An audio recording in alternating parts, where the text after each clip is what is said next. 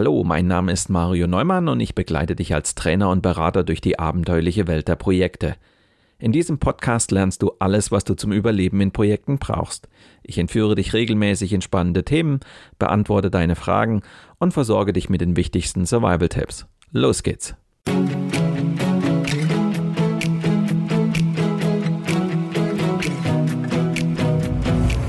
Du hörst den Podcast Projekt Safari nach dem gleichnamigen Buch von Mario Neumann. In diesem Podcast betrittst du gemeinsam mit dem Autor die abenteuerliche Welt der Projekte. Erlebe Projektmanagement von seiner spannenden Seite und gehe mit Mario Neumann auf die Suche nach Antworten für deine eigenen Projekte. Hallo liebe Projektabenteurer. Im Interview der Woche habe ich heute Thomas Eberhardt aus München zu Gast. Thomas ist ein absolut erfahrener Projekt- und Programmmanager und führt in verschiedenen Rollen wichtige Projekte für Transformation sowie Digitalisierung durch. In der heutigen Sendung möchte ich mich mit Thomas Eberhardt darüber unterhalten, warum Ziele stabiler sind als Lösungen. Es gibt nämlich einen riesigen Unterschied zwischen Zielen und Lösungen, der leider vielen Projektleitern nicht geläufig ist, was wiederum zu beträchtlichen Projektproblemen führen kann. Die Projektleiter reden mit ihren Auftraggebern über mögliche Lösungen und denken, die neue Lösung sei ihr Projektziel. Dabei ist, ist es oft nur eine mögliche Lösung für das Ziel. Das eigentliche Ziel dahinter ist oft ein anderes. Und schon gibt es Probleme. Ich möchte mit Thomas Eberhardt im Interview der Woche über die Unterschiede zwischen Ziel und Lösung sprechen. Du bist gespannt darauf, warum man in Projekten mit der Lösung schnell am Ziel vorbeischießen kann? Dann lehn dich zurück und lass dich inspirieren von der 103. Folge meines Projekt Safari Podcasts.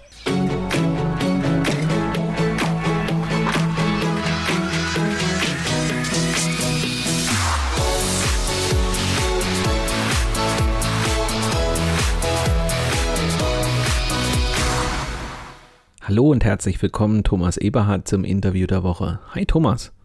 Guten Morgen, Mario. Ja, Thomas, danke, dass du dir die Zeit nimmst für diesen Podcast. Wir wollen heute über die Unterschiede zwischen Zielen und Lösungen sprechen. Das führt uns ganz an den Anfang von Projekten. Und was viele Projektleiter gar nicht wissen, ist, dass es einen riesigen Unterschied zwischen Zielen und Lösungen gibt. Was wiederum im Verlauf des Projektes zu ganz beträchtlichen Problemen führen kann. Wenn ich in einem Projekt, das überhaupt nicht gut läuft, reingucke und Schritt für Schritt aufdrösel, wo das Drama eigentlich begonnen hat, dann führt es einem immer wieder zum Projektanfang zurück. Und zwar erlebe ich dann immer wieder, dass Ziele und Lösungen verwechselt worden sind. Und um das mal deutlich zu machen, ähm, will ich mal ein Beispiel geben. Also ich könnte zum Beispiel das Projektziel haben, dass ich eine Umsatzsteigerung um 30 Prozent haben will.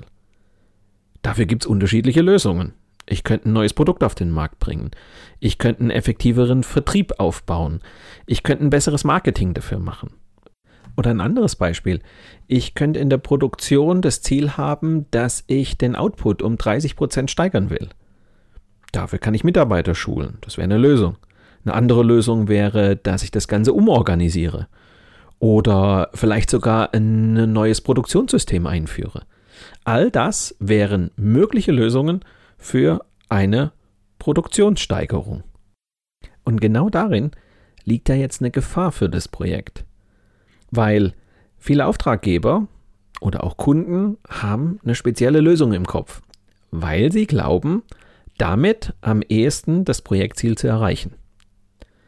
Für uns Projektleiter wäre es aber wichtig, dass wir das Ziel dahinter verstehen, um am Ende des Tages auch bewerten zu können, ob das, was wir gerade als Lösung bauen, überhaupt zu unserem Ziel passt. Aber wenn wir das Ziel gar nicht kennen, kann sein, dass es richtig problematisch für den weiteren Projektverlauf wird. Und ich nehme an, Thomas, du kennst sowas aus deiner Praxis. Oh ja, Mario, zuhauf. Ich denke mal, das Thema ist gar nicht so jung. Es gibt es ja ungefähr so lange, wie es Software gibt. So lange müssen wir Anforderungen aufnehmen. Und ich habe mal nachgeschaut, es geht so auf die 70er, 80er Jahre des letzten Jahrhunderts zurück. Aber so richtig viel besser sind wir eigentlich nicht geworden. Und das Drama ist ja, wenn ich schon vorne bei den Anforderungen Fehler mache, dann kann hintenrum das Projektmanagement auch nicht mehr so richtig viel ausrichten. Und da gibt es ja regelmäßig Berichterstattung darüber, dass wir da eben nicht so großartig besser werden, ne? weil weit Mehr als die Hälfte von Projekten verlassen ihren zeitlichen Rahmen im negativen Sinne. Und bei Budgetüberschreitungen ist es ähnlich schlecht. Ähm, also sollte man sich vielleicht doch nochmal damit beschäftigen, wie Anforderungsmanagement besser werden kann. Wir haben da eine Menge Mühe reingesteckt. Wir haben da Ausbildungen, wir haben da Zertifikate, wir haben da Frameworks, wir haben da schicke Software und irgendwie hat das alles nicht genützt. Die Anforderungen spielen also eine ganz wichtige Rolle für den Projekterfolg. Deshalb setzen ja gerade die klassischen Methoden hier ihren Schwerpunkt, weil sie eine ganz genaue Analyse fordern. Das Ziel ist es, dass diese Anforderungen so genau wie möglich erfasst werden. Einfach mit der Idee, dass sie über die Projektdauer hinweg auch möglichst stabil bleiben. Das macht es zudem möglich, dass diese Anforderungen zu einem wesentlichen Bestandteil eines Vertrages beispielsweise zwischen Kunden und Lieferanten werden. Das heißt, sie werden in den allermeisten Fällen auch rechtlich bindend sein. Es lohnt sich also für beide Seiten, dem Erfassen der Anforderungen genügend Beachtung zu schenken. Aber diese Anforderungen sind ja letztendlich nichts anderes als die Anforderungen an eine Lösung. Das heißt, auch da sind wir eigentlich schon wieder beim Schritt 2. Das heißt, wir haben ein Ziel und basierend auf diesem Ziel überlegen wir uns, was eine Lösung ist. Und diese Lösung versuchen wir mit den Anforderungen möglichst genau zu beschreiben. Jetzt kann man natürlich sagen, ist doch alles kein Problem. Dafür haben wir das agile Projektmanagement. Ja, das würde ich nicht so sehen weil das agile Projektmanagement setzt ja auch wieder nur da an, dass man sagt, wir definieren dort Anforderungen an eine Lösung. Und der einzige Unterschied zum klassischen Ansatz ist, dass ich das im klassischen Ansatz vertraglich bindend mache, während ich es im agilen möglichst flexibel versuche zu halten.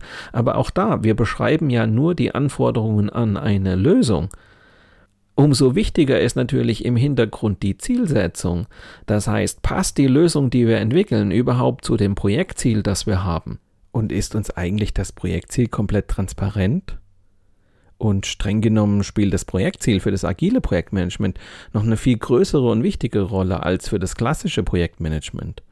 Weil wenn ich im agilen Projektmanagement kein Ziel habe, auf das ich hinarbeite, dann werde ich agil nur durch die Gegend eiern. Oder wie siehst du das? Ich habe häufig erlebt und eigentlich macht mir Anforderungsmanagement Spaß, weil es ein sehr angenehmer Dialog ist mit den künftigen Nutzern und die sollen ja am Ende Freude damit haben, dass die Kunden kommen und sagen, wir zum Beispiel brauchen SAP. Sag ich, das ist eine Lösung und nicht ein Problem. Bitte lass uns über Probleme reden. Weil äh, wenn wir das Problem haben, verstanden haben, umzingelt haben, dann können wir die dafür beste Lösung finden. Aber wenn die alle kommen und äh, mit Lösungen kommen, dann ist Requirements Engineering eigentlich schon mal ad absurdum geführt. Keiner geht zum Arzt und sagt zu ihm, übrigens, ich brauche Aspirin. Der lässt sich ja auch untersuchen und der Arzt darf Fragen stellen. Und dann kommt man zu einer Therapie, die auch äh, erfolgreich sein kann.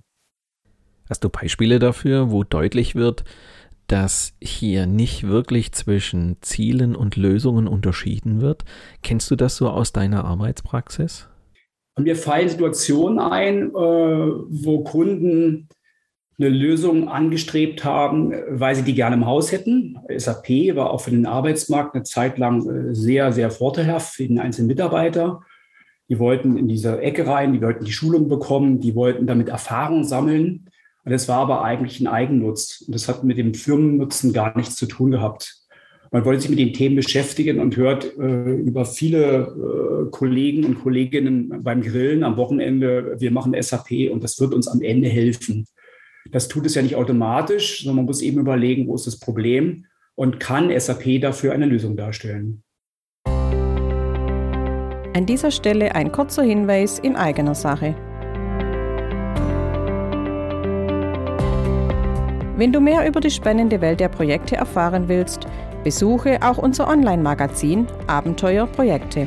Dort findest du zahlreiche Videos, Audio- und Textbeiträge zu schwierigen Situationen, mit denen du als Projektleiter oder Projektleiterin früher oder später konfrontiert sein wirst.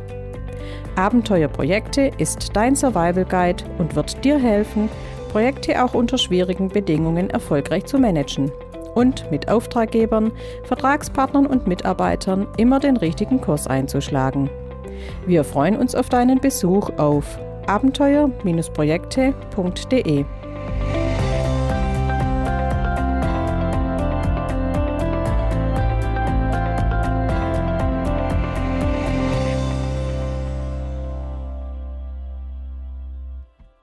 Wenn wir über Ziele reden, dann reden wir eigentlich über die Frage nach dem Wozu. Wozu mache ich das eigentlich?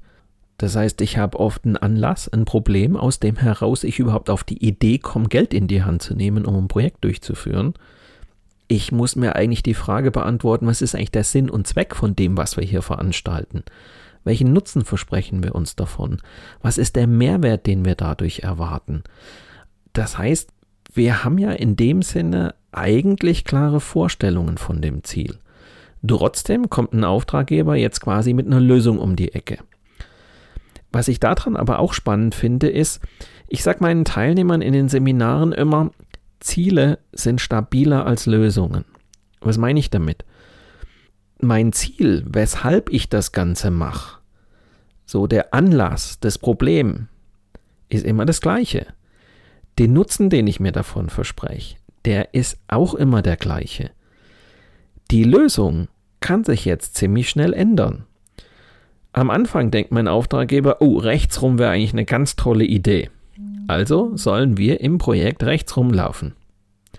Das heißt, wir arbeiten jetzt daran, wir setzen um, wir sind dabei, eine Lösung zu bauen, die uns hilft, rechtsrum zu gehen.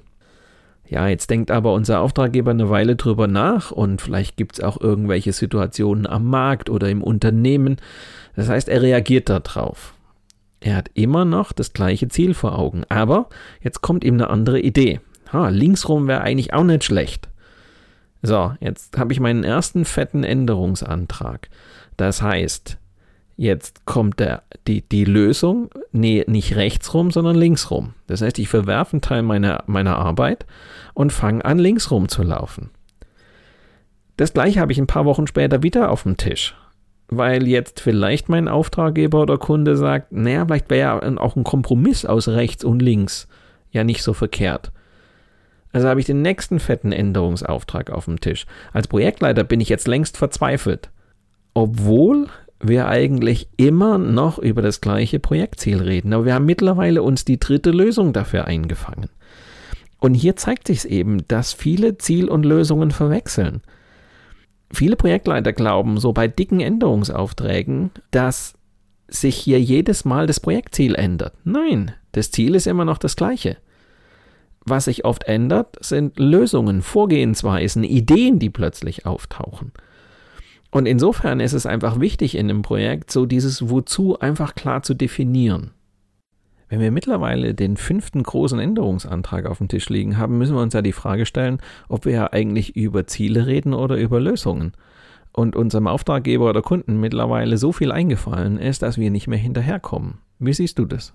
Also die, die Änderungshäufigkeit im Laufe des Projektes ist sicher ein Kennzeichen dafür, dass man am Anfang nicht genug Zeit genommen hat, vielleicht auch die falschen Leute befragt hat, um zu einem Ziel zu kommen. Das ist ein relativ guter Indikator dafür, dass da eigentlich was schiefgegangen ist. Da hätte man sich mehr Mühe geben müssen. So viele Änderungen darf es nicht geben. Abgesehen von der hohen Änderungshäufigkeit, die ja auch ein bisschen stresst und äh, die Projektpläne immer wieder überarbeiten lässt, ähm, kommt ja hinzu, dass dabei das ursprüngliche Nutzen irgendwann mal in den Hintergrund gerät. Äh, ich frage sehr gerne am Anfang nicht nur nach den Funktionen oder den Ergebnissen, die am Ende die Software zu liefern hätte, sondern auch, was ist denn eigentlich die Vision, was ist das Benefit? Und diese Nutzen, die sollte man ebenso aufschreiben und am Ende in Form von Benefits Management verfolgen. Weil es besteht immer die Gefahr, dass durch Change Request, Change Request, Change Request am Ende zwar ein Ergebnis rauskommt nach Projektplan, aber der Benefit irgendwie unter die Räder gerät oder zumindest mal kleiner wird. Abgesehen davon äh, wird der Projektleiter übrigens am Durchführungserfolg gemessen, aber er soll sich auch äh, den Ergebniserfolg ansehen, weil letztendlich das Produkt, was er erstellt, den Nutzern etwas nutzen soll und ja häufig am Markt eingesetzt wird. Da reden wir zum Beispiel von, als Beispiel, äh, ein Mobiltelefon, was innerhalb von Budget und Zeitrahmen zeitgemäß erstellt wird, dummerweise aber im Januar auf den Markt kommt. Aber das Weihnachtsgeschäft ist für den Mobilfunk von größter Bedeutung. Und wenn das Ding am Januar erst äh, erscheint, wird es wirtschaftlich kaum noch zu einem großen ähm, Erfolgserlebnis führen können. Jetzt werden uns an der Stelle natürlich die Agilen in die Parade fahren. Die werden sagen, naja, das Problem haben wir doch gelöst mit dem agilen Projektmanagement. Wir entwickeln doch gerade Schritt für Schritt unsere Lösung. Wir erarbeiten uns Schritt für Schritt die Anforderungen und bauen entsprechend unsere Lösung immer weiter aus, insbesondere in der Softwareentwicklung. Ich stelle da mal eine Gegenthese auf. Das ganze agile Projektmanagement hilft mir natürlich dabei, mich Schritt für Schritt den Anforderungen zu nähern und nicht am Anfang den riesen Anforderungskatalog zu bauen. Die Gegenthese lautet aber, wenn ich dabei nicht ein klares Ziel vor Augen habe, hilft mir mein ganzes Schritt für Schritt Erarbeiten auch nicht weiter. Ganz im Gegenteil. Ich brauche eine große Disziplin, dass mein ganzes Schritt für Schritt Erarbeiten und das immer wieder neue Anforderungen aufnehmen nicht total wild wird und chaotisch wird, sondern dass ich immer noch sage, da hinten ist mein Ziel, auf das laufe ich zu und ich kann das Ziel auch immer wieder als Entscheidungskriterium nehmen, dass ich sagen kann, ja, das bringt uns in Bezug auf unser Ziel weiter oder nein, das ist etwas, das bringt uns auf, im Hinblick auf unser Ziel eben nicht weiter. Es ist, glaube ich, äh, ein Segen, aber auch ein Fluch mit der Agilität, weil es bringt uns Vorteile, zum Beispiel in der Geschwindigkeit, aber nur dann, wenn wir tatsächlich agil arbeiten und nicht im Chaos.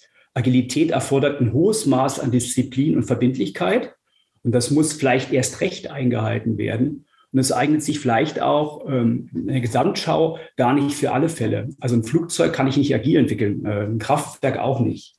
Ähm, andere Sachen sehr wohl schon und sehr, sehr erfolgreich. Aber dann muss ich auch bei den Anforderungen, die ich aufnehme, für diesen Teilbereich bleiben. Ich muss verbindlich bleiben, das entwickeln. Und dann genieße ich natürlich den Vorteil, dass ich früher zum Prototypen komme und früher zum Teilnutzen.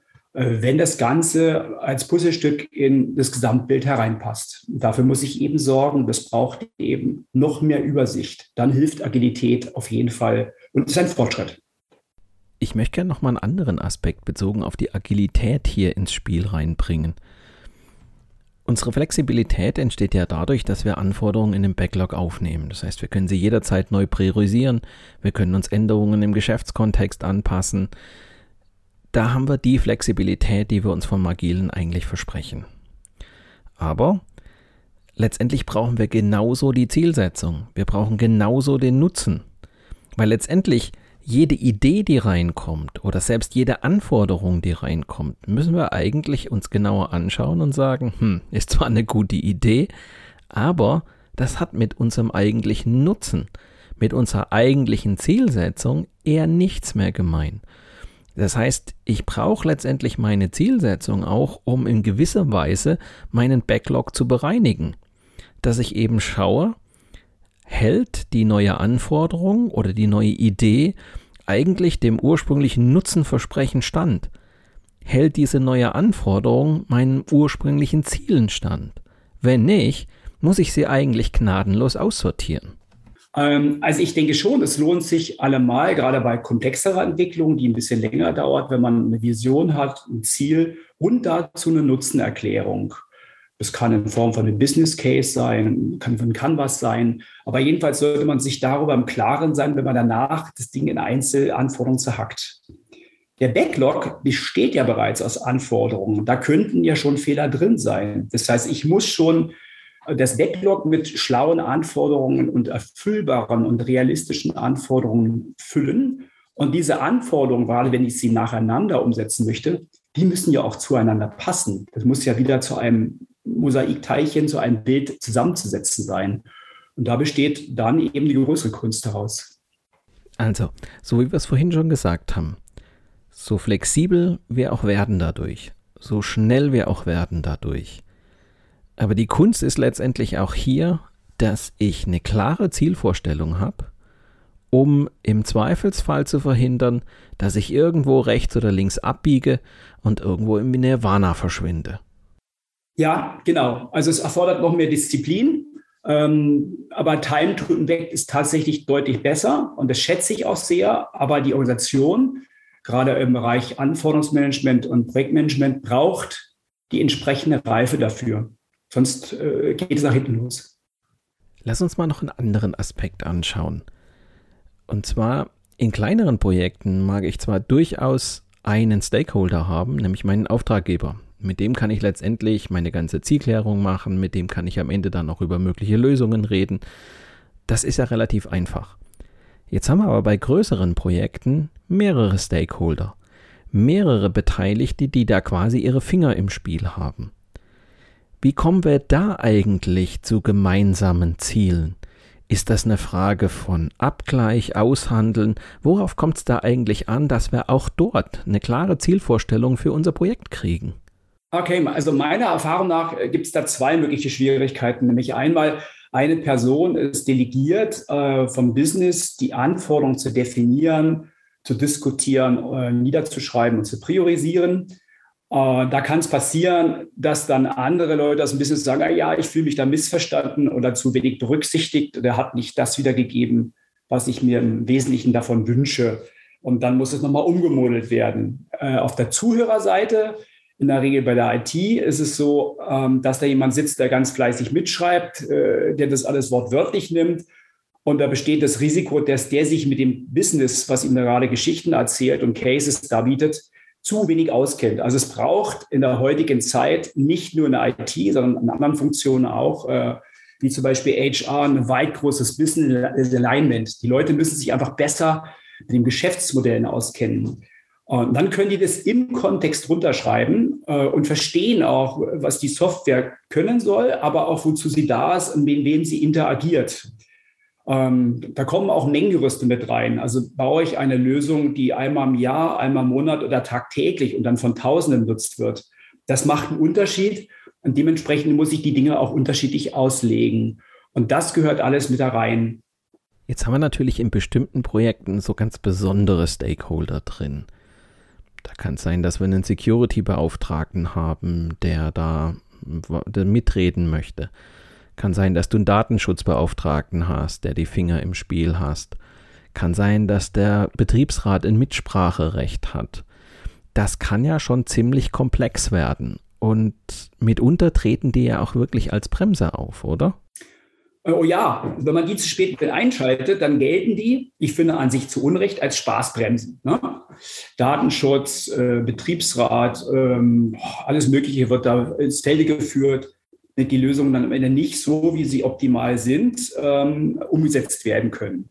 Ich würde die früh ins Boot holen, ich würde den Nutzen erklären, äh, gar nicht mal den genauen Case und die Leute einbinden. Und wenn sie dann eingeladen sind, ähm, auch an der Anforderungsmanagementsrunde teilzunehmen, ich glaube, dann äh, sind die ganz beruhigt und sehen, dass wir nichts Böses im Schilde führen, sondern einfach nur das Unternehmen voranbringen wollen. Und am Ende des Tages bezahlt das Unternehmen unsere Gehälter da kann ja keiner was dagegen sagen. Der will besser werden. Die Unternehmen haben ja in den Fachbereichen so ihre Vorstellungen. Das heißt, ähm, da werden Dinge eruiert, da wird analysiert, da hat man vielleicht mit ersten Beratern gesprochen, mit Beratungsunternehmen, die haben einen Lösungen vorgeschlagen und so langsam kristallisiert sich dort ein Lösungsszenario heraus. Und jetzt geht man beispielsweise zur eigenen IT, also möchte dort das Projekt umgesetzt haben. Und da tritt dann oft gar nicht mal der Projektleiter, sondern tatsächlich im IT-Bereich jemand auf den Plan und sagt, Leute, ist ja alles schön und gut, was ihr da euch überlegt habt, aber wir haben hier unsere Standards. Und an diese Standards müsst ihr euch halten. Das heißt, die Lösung, die ihr euch da ausgedacht habt, die euch dieses Beratungsunternehmen ans Herz gelegt hat, das könnt ihr alles mal gleich vergessen. Und was machen wir jetzt? Ja, ähm, in unserem Zeitalter haben wir es schon mit einem enormen Grad an Harmonisierung und Standardisierung zu tun. Und die IT ist gar nicht mehr in der Lage, jeder einzelnen äh, Fachfunktion zu helfen, wenn es diese Standards nicht geben wird. Es gibt da Modelle, die meist in Dreiecksform ähm, abbilden und besagen, dass es eine erhebliche Menge gibt von Applikationen und Funktionen, die man gemeinschaftlich für ganze Unternehmen, nur auch Großunternehmen betreiben kann. Und das führt zu einer großen Entlastung und mangelnder Individualisierung, damit man dann Zeit hat und Kraft hat für die Teile, wo Kundenkontakt da ist, die wirklich schick sein wollen und die eine hohe Änderungshäufigkeit auch haben dürfen. Die Teile in dem Dreieck, die die große Menge ausmachen, die müssen über längere Zeit stabil sein, die müssen auch nicht unglaublich schick sein. Ich gebe mal ein Beispiel. Ähm, eine, eine Lösung, die zum Beispiel den Fuhrpark verwaltet, die wäre bei Volkswagen oder bei Siemens oder bei BMW oder bei BASF bei vielen Unternehmen eigentlich gleich. Ich kann nicht erkennen, dass es dafür eine eigene Lösung braucht oder eine eigene Farbe. Die sollte man sich vom Markt, von der Stange kaufen und sich damit möglichst wenig beschäftigen, solange sie stabil läuft. Und dann hat man Zeit, äh, Lösungen zu bauen, die die Kunden tatsächlich sehen, fühlen und auch wertschätzen. Und da muss man sich auf das Thema Standardisierung einlassen und sowohl Prozesse als auch Systeme harmonisieren. Deren Wirkung ist dann eben auch besser. Also es gibt genügend Unternehmen, die haben mehr als ein CRM-System. Und dann setzt gerade die Wirkung von solchen Systemen aus, den Kunden holistisch kennenzulernen. Äh, es muss alles in einem Datenpot sein. Erst dann kann man wirklich Auswertungen äh, fahren und erst dann kann man den Kunden wirklich gut verstehen. Das heißt, wir müssen unsere Ziele an dieser Stelle mit bestimmten Vorgaben, Rahmenbedingungen einfach abgleichen. Ja, ich glaube, es braucht eben die Einsicht, ähm, dass bestimmte Bereiche, Funktionen an bestimmten ähm, Ecken großen Wert darauf legen, dass sie eine eigene Lösung bekommen und eine schicke Lösung bekommen. Und wenn sie das haben wollen, und das steht ihnen auch zu, müssen an anderer Ecke bereit sein, eine Standardlösung in Kauf zu nehmen. Sie können sich aussuchen, wo es ist, aber Sie können nicht überall Individuallösungen haben, die super schick sind. Es ist einfach zu teuer und die Änderungs- und Wartungsaufwände sind einfach viel zu hoch. Du hast vorhin schon mal in einem Nebensatz erwähnt, dass wir Projektleiter nicht nur für den Durchführungserfolg unseres Projektes verantwortlich sind. Durchführungserfolg wäre ja, dass wir in Scope, in Budget, in Time geblieben sind. Das heißt, wenn wir uns das Beispiel nehmen, wir haben die Software eingeführt, sie funktioniert auch, wir sind im Budget geblieben, das heißt, wir haben den Kostenrahmen nicht gesprengt, wir sind im Zeitrahmen geblieben, das heißt, wir haben die ganze Geschichte rechtzeitig eingeführt. Da würde die Theorie im Projektmanagement sagen, wunderbar, lieber Projektleiter, du hast einen super Job gemacht. Das wäre der Durchführungserfolg. Das heißt ja aber noch lange nicht, dass das Projekt als solches für das Unternehmen tatsächlich erfolgreich ist. Am Beispiel der Software könnte das ja heißen, es ist zwar wunderbar, dass die Software da ist und auch funktioniert, aber das, was wir uns von ihr versprochen haben, das haben wir überhaupt nicht erreicht. Das heißt, das Problem ist nicht gelöst den Nutzen, den wir uns davon versprochen haben, der ist nicht eingetreten. Der Mehrwert, den wir uns von diesem Projekt versprochen haben, ist gar nicht erreicht. Das heißt, obwohl ich eigentlich von der Durchführung her erfolgreich bin, bin ich aber, was mein Nutzen angeht, eben nicht erfolgreich. Streng genommen habe ich also aus Unternehmenssicht kein erfolgreiches Projekt gehabt, obwohl das Projektmanagement sagt, lieber Projektleiter, in Scope, in Time, in Budget, alles wunderbar. Lass mich das mal an einem Beispiel deutlich machen. Wir haben da eine junge Projektleiterin, arbeitet in der Verwaltung und die kriegt jetzt einen Projektauftrag. Und zwar soll sie für einen größeren Bereich, das aus zehn Teams besteht, eine sogenannte Personalbedarfsanalyse durchführen. Das ist übrigens auch mal wieder so ein typischer Fall von, das ist kein Projektziel, sondern das ist eine Lösung, die da gerade in Auftrag gegeben wird. Das heißt, sie soll diese Personalbedarfsanalyse durchführen. Warum soll sie die durchführen? Die Ursache ist, in, diesem, in diesen Teams, den verschiedenen, da klemmt's.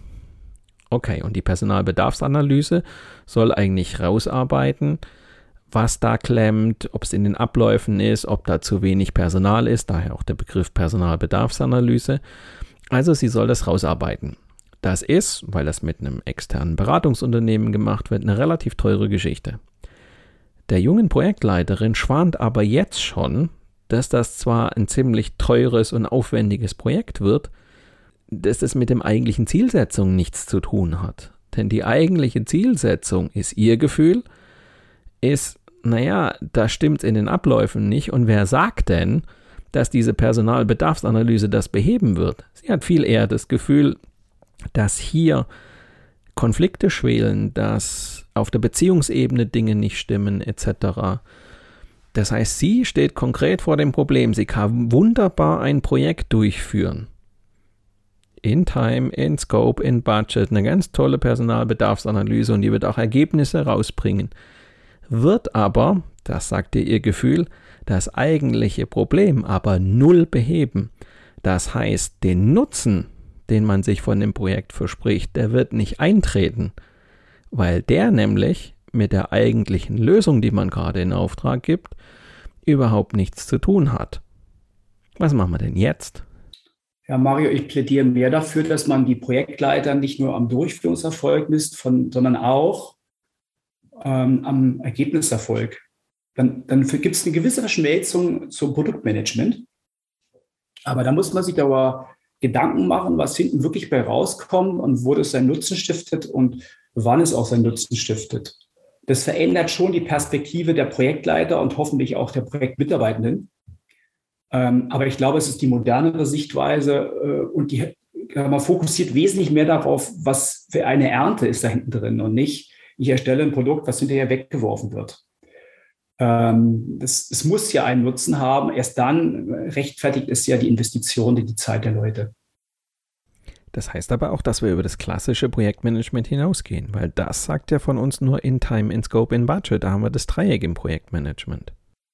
Ich glaube, dass man vielleicht zu den vier Dimensionen, die heute üblich sind, äh, das Unternehmertum herausfügt oder hinzufügt und dass es vielleicht dann eine fünfte Dimension gibt, die heißt in Wirkung. Ähm, die geht ja auch in den Betrieb über. Äh, momentan muss sich ein Projektleiter sehr wenig Gedanken machen, dieses Handover to Maintenance, wie gut funktioniert das eigentlich? Äh, ist das wirtschaftlich darstellbar? Und wenn wir in Wirkung hinzunehmen, dann haben wir, glaube ich, eine ganz andere Perspektive, alleine schon beim, beim Stellen von Anforderungen am Anfang. Ich will nochmal eine andere Baustelle aufmachen. Mitunter spielen ja auch externe Berater eine unrühmliche Rolle. Externe Berater sind äh, sicher eine große Hilfe, wenn man sie an der richtigen Stelle einsetzt. Ich war selber lange externer Berater und sicher kann Unternehmen nicht immer die richtige Menge an Ressourcen haben. Und sicher kann ein Unternehmen auch nicht immer äh, die richtige Expertise haben, wenn sie in Innovationen reingeht. Dafür sind externe Berater gut. Sie sind vor allem dann gut, wenn sie kein Herrschaftswissen aufbauen, wenn sie ihr Wissen teilen und vielleicht auf die Art und Weise ein Training on the Job entsteht. Was aber zu vermeiden ist, dass externe ungeführt im Unternehmen arbeiten. Die müssen in Verzahnung mit den internen arbeiten. Und das Externe dann kommen und sagen, ich äh, habe bereits eine Lösung, ich suche noch euer Problem. Ja, ich glaube schon, man muss äh, Problem und Lösung maßschneidern und das muss man gemeinsam tun. Das kann man den Externen allein nicht überlassen, sondern werden es immer mehr Externe und dann wird die Lösung immer weniger steuerbar. Weil die eben auch ihre eigenen Interessen haben. So wie wir das vorhin hatten bei den verschiedenen Stakeholdern, wo jeder so seine Vorstellung hat von einer möglichen Lösung, von den Zielsetzungen etc., haben die dann eben auch ihre eigenen Karten im Spiel. Ja, es liegt in der Natur der Sache. Die haben eigene Interessen und äh, die verdienen ja ihr Geld eben mit Umsatz beim Kunden. Und je abhängiger sich ein Kunden machen lässt, desto länger kann er dort äh, sein Geschäft betreiben. Deswegen geht ja der eine oder andere auch auf ein Inhouse-Consulting, weil man denen natürlich mehr Loyalität nachsagt. Das rentiert sich aber nicht für jedes Unternehmen, ähm, kann aber ein Weg in der Mitte sein. Aber externe äh, können sehr gute Impulse bringen, wenn man diese Impulse und diese Anzahl und Menge und äh, die Güte der Leute entsprechend steuert. Das bringt uns aber wieder zu unseren Zielen zurück. Erst wenn ich mir über meine Ziele klar bin, kann ich auch sinnvoll nach einem passenden Berater suchen. Ja, da braucht man sicher schlaue Leute, die auch einen Durchgriff haben und die auch ein bisschen Mut und Unternehmertum mitbringen. Da muss man sehr, sehr viel kommunizieren. Und man muss letztendlich auch jemand sein, der schon lange mit dem Kernunternehmen verankert ist, um das Unternehmen zu verstehen und zu sehen, ähm, ob es Kritiker gibt, die vielleicht leise sind, aber durchaus valide Punkte haben, die sie dort gerne einbringen wollten. Zum Abschluss der Sendung auch die Frage an dich, Thomas. Welche Survival-Tipps würdest du den Hörern mit auf den Weg geben, wenn es darum geht, Ziele zu definieren, Lösungen auszuarbeiten und am Ende den entsprechenden Nutzen bzw. die Benefits zu managen? Also als erstes sehe ich, schreibe das Problem nicht die Lösung. Da kommt man auf ganz andere Lösungen, wenn man sich das nicht vorwegnimmt. Erkläre den Nutzen, den Benefit und gehe in Richtung Ergebniserfolg statt Durchführungserfolg. Beschreibe das Umfeld und gegebenenfalls auch ein Mengengerüst, weil das auch noch was ausmacht. Achte auf Adjektive, solche wie schnell, sicher, einfach, ergonomisch. Weil ich glaube, dass darin auch weitere Anforderungen versteckt sind und die sollte man rechtzeitig und klar und deutlich heben, vielleicht sogar messbar machen. Ja, und last but not least, wer komplexe Anforderungen stellt, muss lange auf Lösungen warten. Klarheit schafft Motivation. Beschränkt euch mit weniger und ihr kriegt früher eure Lösung. Und Time to Impact ist heute eine ganz wichtige Angelegenheit. Ja, dann sage ich vielen herzlichen Dank, Thomas, dass du dir die Zeit genommen hast, um mit mir darüber zu diskutieren, warum man manchmal mit der Lösung wunderbar am Ziel vorbei marschieren kann. Vielen herzlichen Dank, Thomas. Sehr gern, Mario. Hat mir sehr viel Spaß gemacht. Ciao.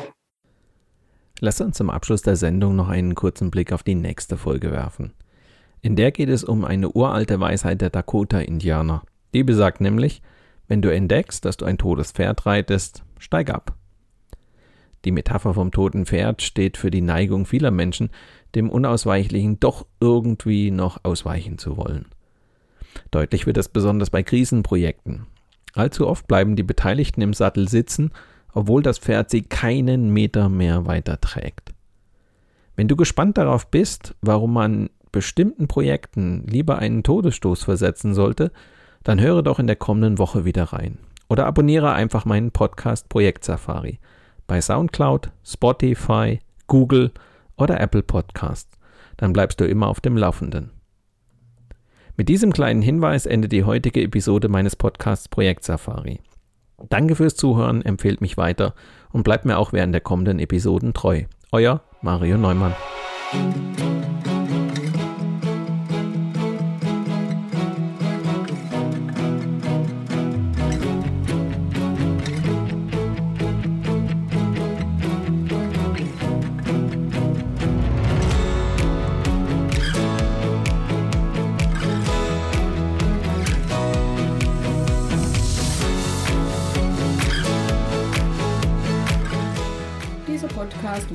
Präsentiert von Mario Neumann.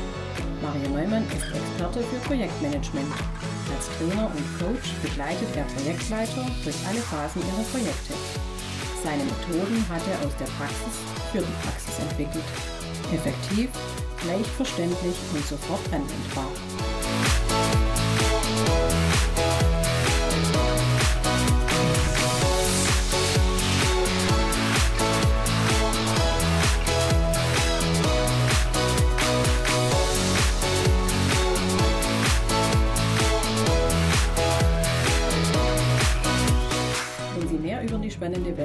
Projekte erfahren möchten, dann gehen Sie doch mit Mario Neumann auf Projektsafari. Sein gleichnamiges Buch zeigt, wie Sie die abenteuerliche Reise durchs Projekt vorbereiten, Hürden überwinden und nie das Ziel aus dem Blick verlieren. Tipps für den Ernstfall, Erlebnisse erfahrener Projektleiter und theoretische Hintergründe fügen sich zu einem völlig neuartigen Handbuch für Projektmanager. So wird jedes Projekt aufregend und inspirierend wie eine Safari.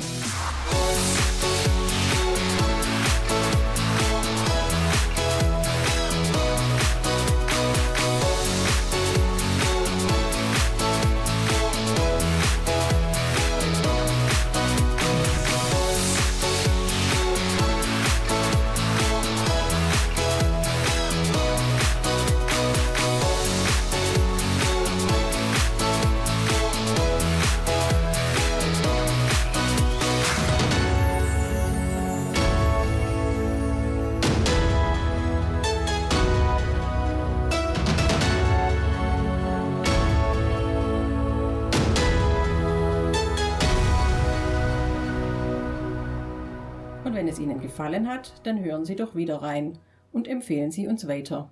Ihr Team Mario Neumann.